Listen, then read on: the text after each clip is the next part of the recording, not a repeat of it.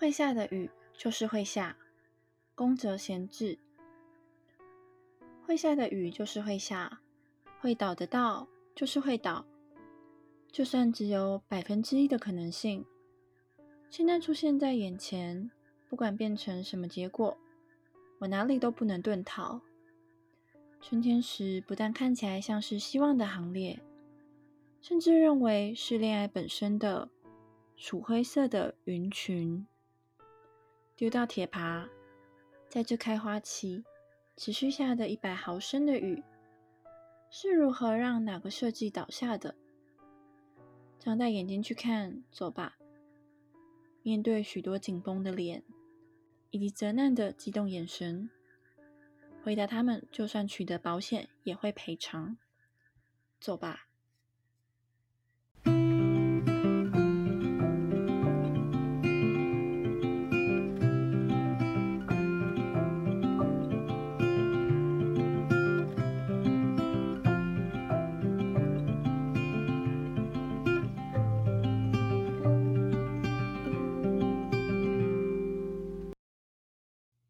皆さんこんばんは，欢迎收听 S N Y In，我是 Sandy，巴巴布巴巴布巴布巴布巴布，今天只有我一个人录音。基本上我跟 In 呢，就是每周我们会尽量就是凑在一起录音，但因为我们是远距离啊，然后加上自己彼此的行程又没有很好巧，所以有时候我们就会个人录音，录自己想录的东西。像大家如果注意到的话，其实前两周。 都是应一个人录音，非常感谢他。我今天呢分享的这一首诗叫做《会下的雨就是会下》，他是一个日本的诗人宫泽贤治，是日本昭和时代早期的诗人，他被誉为日本的国民作家。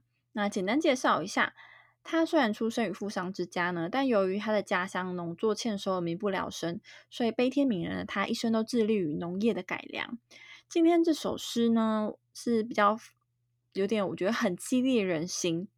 我对它的解读就是有点像是，反正该发生的事情就是会发生，大自然有它的运行，上天有它的安排。就算这件事情别人再怎么批评你、阻挠你，就你想做就去做，就算做百分之一的可能性都不会逃避。因此呢，嗯，就如往常，我们不会太多解析这首诗，就大家就是推荐给大家，然后大家去细细品尝它。不过这首诗让我想到的是面对这个议题，那我等一下会依序介绍一下关于面对我想到的一些呃事情，就想跟大家分享。为什么我会知道这首诗呢？是因为我前阵子在看一部日剧，是蛮之前的，叫做呃重版出来。重版出来，其实在中文的意思就是再版出炉的意思。因为这本日剧主要是在讲漫画杂志出版社，当这个书籍能够再版印刷呢，就代表说它是广受读者支持嘛，销售量好评，所以它就是以这个漫画社为呃漫画杂志社为主要的舞台。呃，为什么跟宫泽贤治有关呢？就是里面的社长，他年轻的时候被。这个作家的诗给救赎了，那被救赎了是另一首诗，叫做《不畏风雨》。但是我个人比较喜欢今天分享这首，那就是个人喜好问题。我个人是觉得这部非常的好看，就是很励志又蛮有趣的。里面的演员有黑木华、小田切、小田切让、坂口健太郎，就是如果有在看日剧啊、追踪我日本相关的东西，都会听过。我特别还想分享一个小主题。但是跟今天主题完全没有关系。这一部重版出来呢，好像是《九汉时代》《九汉时代》的编剧是野木雅纪子，非常非常的有名。我赫然发现，我看过野木雅纪子这位伟大的编剧非常多的作品，所以我决决定接下来要一一的简单介绍他。首先，首先是《法医女王》，主演是石原聪美。是蛮有名的日本女演员。那本本剧主要是在讲述，就是法医去解剖人们在不自然死亡的尸体上找出他真正死亡原因的一个剧。嗯，我喜欢这部剧的原因是，它其实会用一些比较呃不自然的死亡案件去探讨一些我觉得蛮重要的议题。我最喜欢的角色除了女主角之外，还有就是中堂医生，我觉得他就是帅爆。虽然说他的个性其实不是很好，可是他其实在这当中为了他死去的女朋友，就是做了很多很多的贡献，很多努力。因为他其实他女朋友是这一连串的连续杀人案件当中的其中的受害者。还有中堂医生他的一个他的穿助手嘛，就是临床检查技师叫坂本成。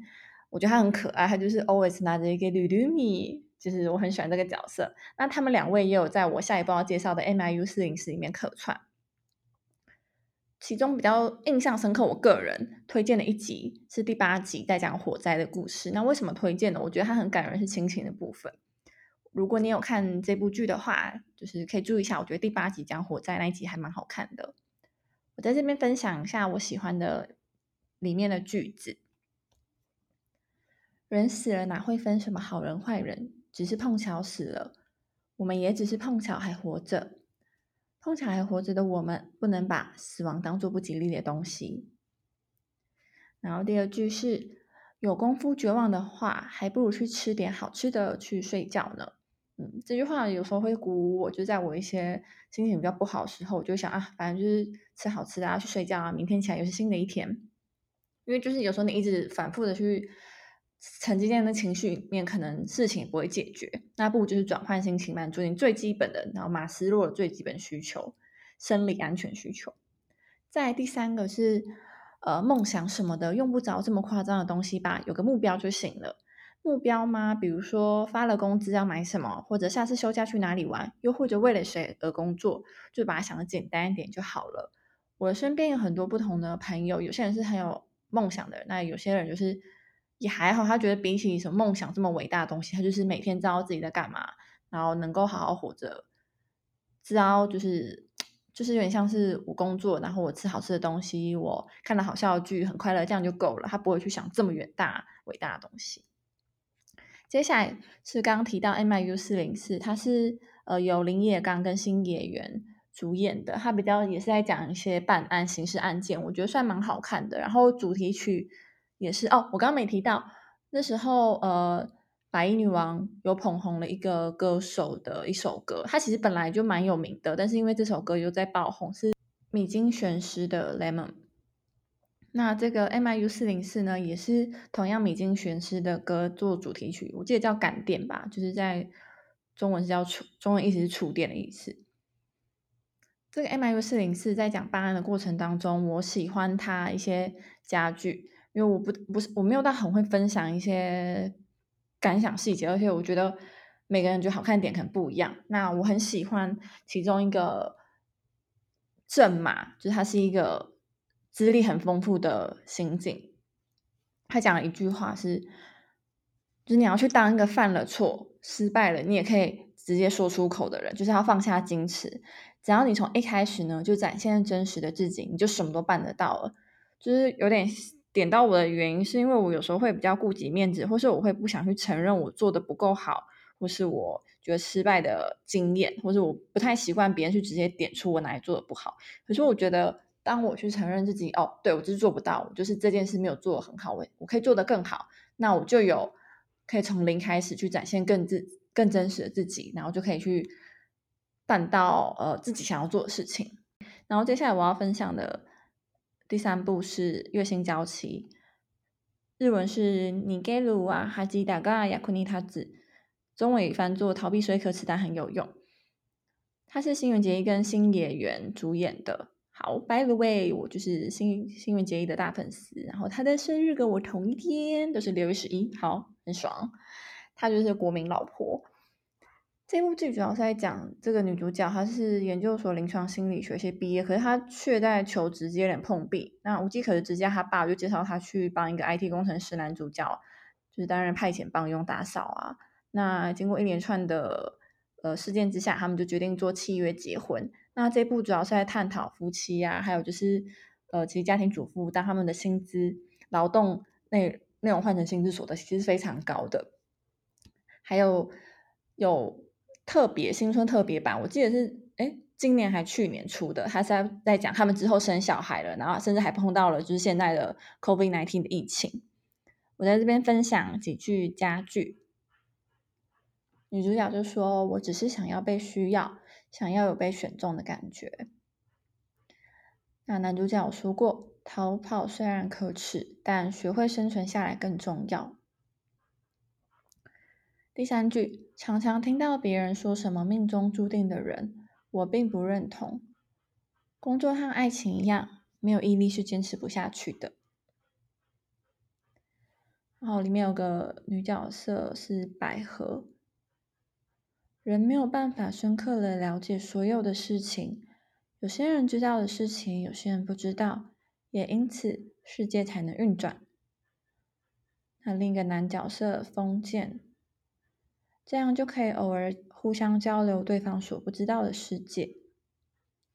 最后一句是在众多的道路中，有时能选择我们喜欢的道路，有时候不能。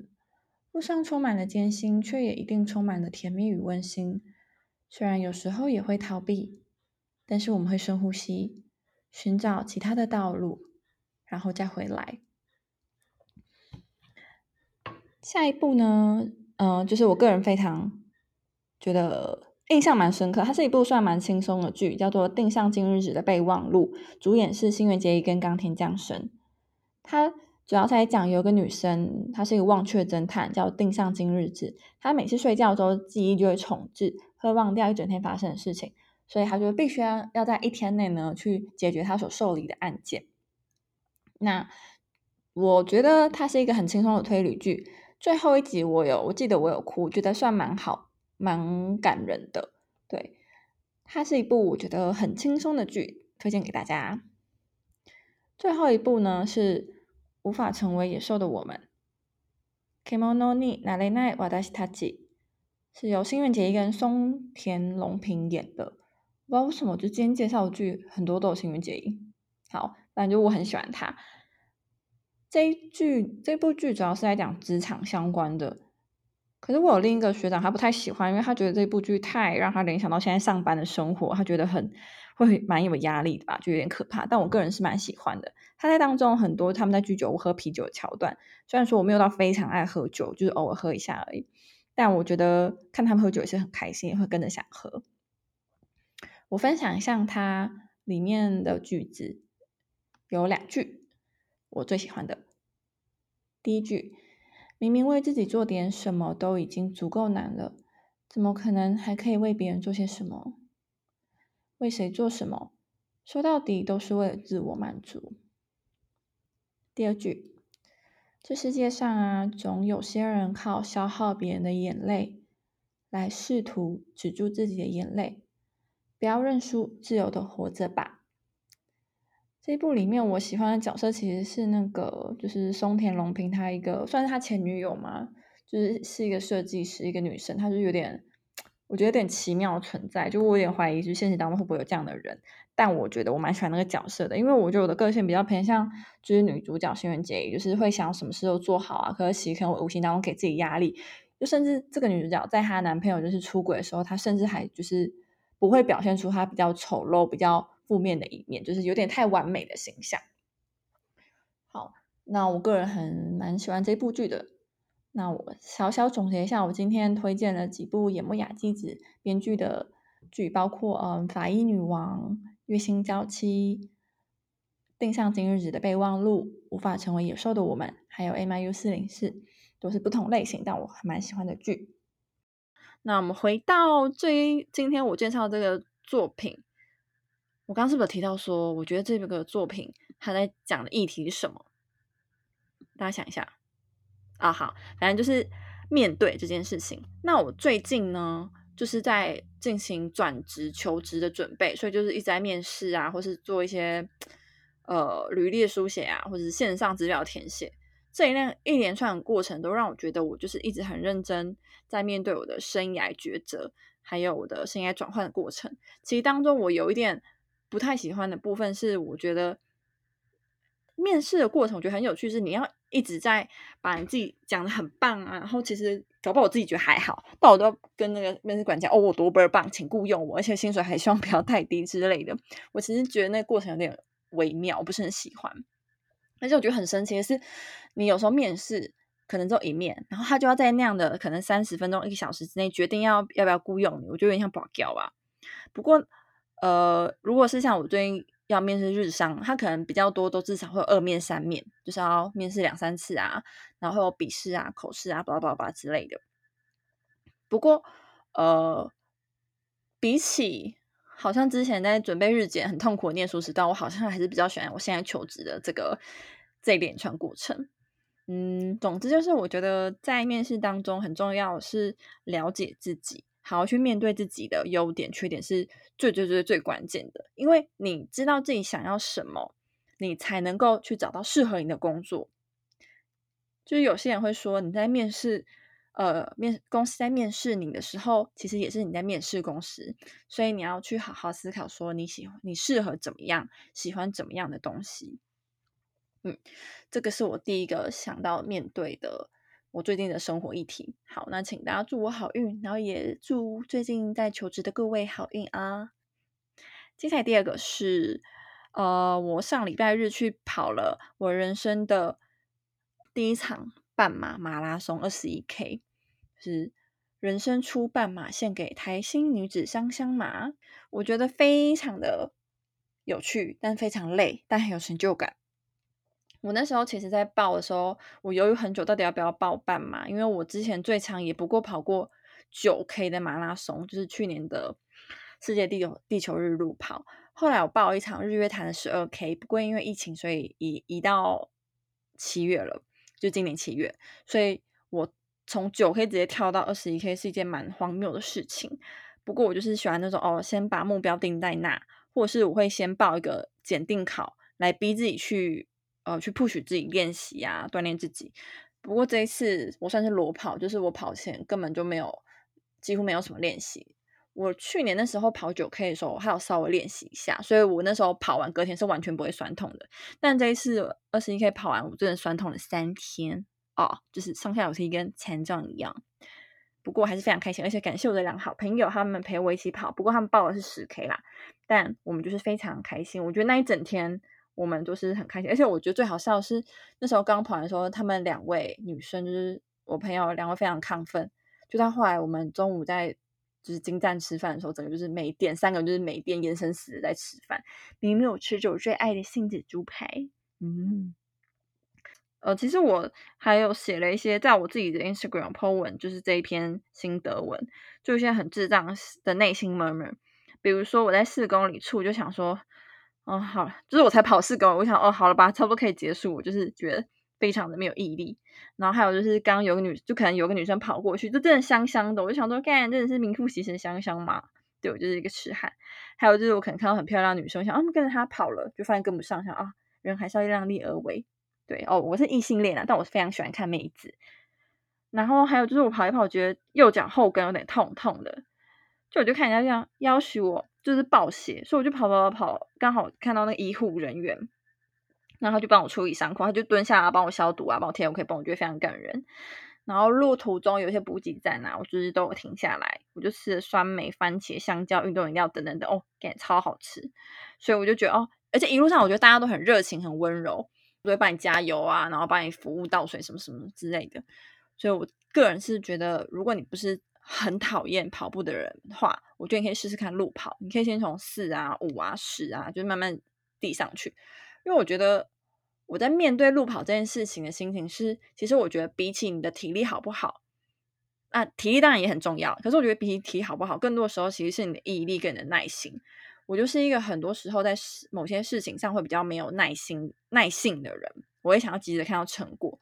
所以我觉得我会透过这件事情来面对我自己的，呃，有时候会比较容易三分钟热度啊，放弃这件事情。所以我就透过跑步来面对这件事。在分享完路跑之后呢，第三件我想分享的是，其实这一段是我今天早上重录，因为我其实昨天晚上已经把它录完剪完了。可是我今天早上在实行某一个新的习惯的时候，我想说这个也可以拿来跟大家分享，顺便在下个礼拜有机会的话，我可以检视一下我这礼拜的执行成果。就是我有追踪一个 YouTuber，他叫做娜娜 Q，她主要是嗯比较提倡极简生活，然后。我觉得算是一个蛮有想法的年轻女生。她最近在执行一个计划，不过她只有执行三天而已，就是关于呃一个大脑的训练师，叫做嗯 Jim Quick 嘛，J I M K W I K，就是他是呃一个有出书啊，然后蛮有名的一个美国大脑训练大师。他有提倡一个就是清晨的时间呢，决定一天的质量，所以就是他提倡了一些习惯，可以在刚起床的一个小时做，可以帮助你更提升自己的呃这一天的质感质量。他说，如果你想要让这一天表现的超乎寻常，那么如何度过你的清晨时间，将决定你的这一天是过得很好还是很糟糕。每天如何度过第一个六十分钟，决定了你是否能高效的接近目标。